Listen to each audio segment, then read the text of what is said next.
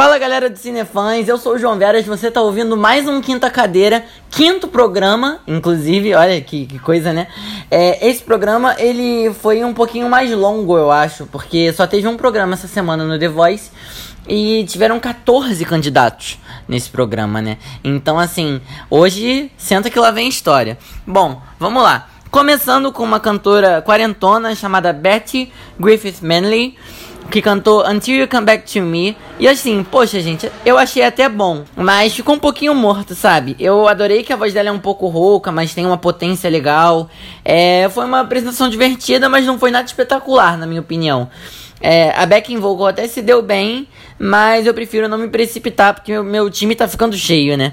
É, a cantora escolheu a Kelly Clarkson e eu não vou virar minha cadeira pra ela. Selkie cantou I Try. Ela tem uma voz interessante. A apresentação teve uma vibe meio anos 80, 90, assim, sabe? Bem cool.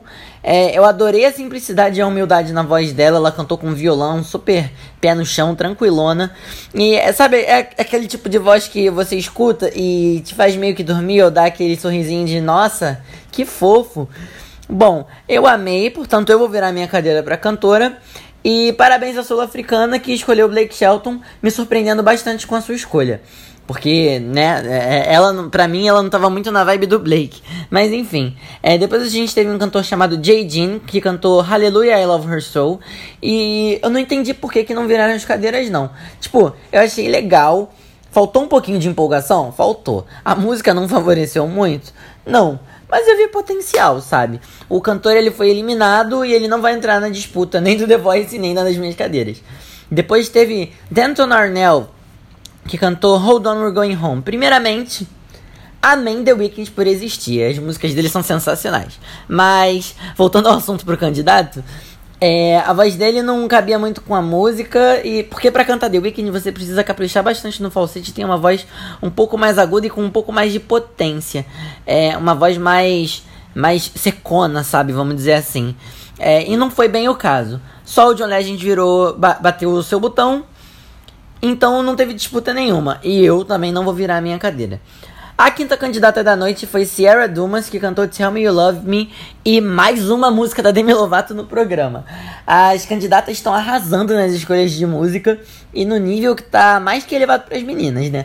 Bom, ela não cantou no tom original, mas ela soube entregar o que a música precisava, foi muito bom. Teve uma briguinha aí do Adam com o John Legend, mas a Sierra preferiu escolher o Adam. Eu ainda tô um pouco cauteloso, então eu não vou virar a minha cadeira para cantora. O sexto candidato foi Andrew Sevener, que cantou Honky Tonk Woman, mais uma voz country, e essa foi super rasgadona, assim, chegou metendo o pé na porta. É... Eu gostei do conforto e da confiança dele, só o Blake virou a cadeira e eu não vou virar porque não, não foi muito a minha praia, assim, não me empolgou tanto assim. Depois a gente teve uma cantora chamada Mari, que cantou Boot Up. É... Tinha um groove na apresentação dela, sabe? Mais uma vez, eu venho com aquela palavra cabeluda.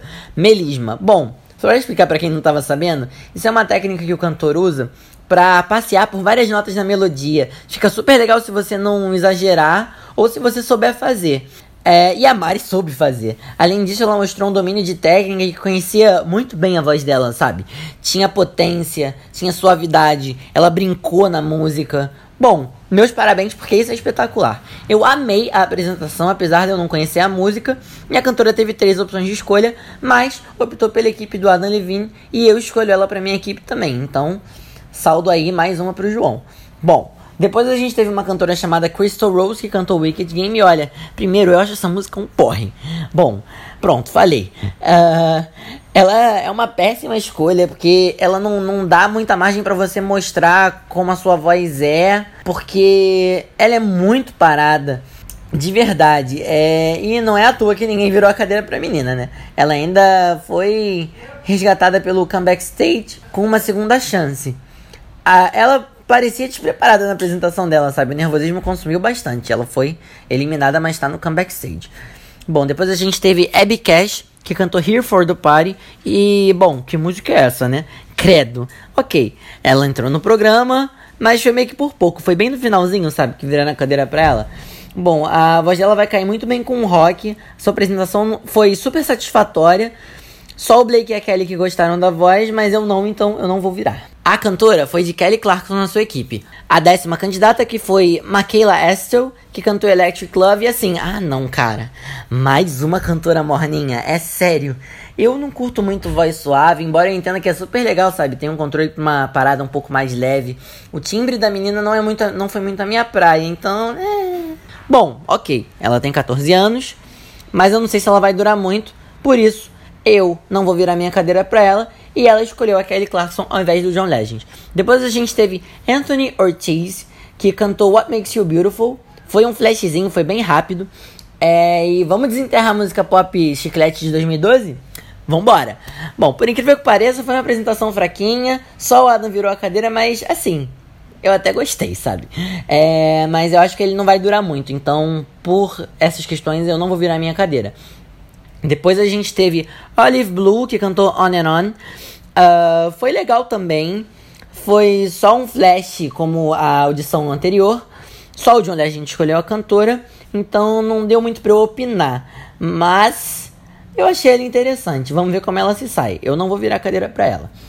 A penúltima candidata da noite foi Kayla Sieber, que cantou uma vibe diferente de Baby One More Time, da Britney Spears.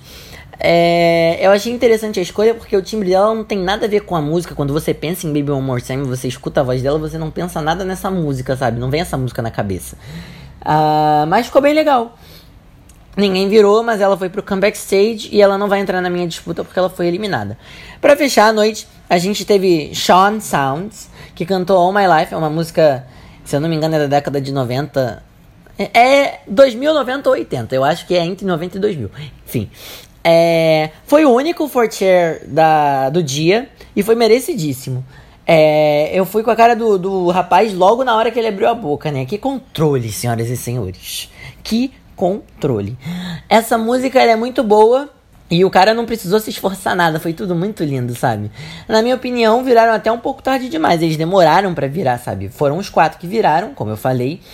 É, depois de uma disputa meio violenta, ele escolheu o time do John Legend e eu quero ele para minha equipe também. Bom, pessoal do Cinefãs, foi isso. Esse foi o Quinta Cadeira da semana. Amanhã não deve ter, porque acredito eu que só teve um programa essa semana mesmo. É, até agora eu não vi nada sobre mais um programa, enfim.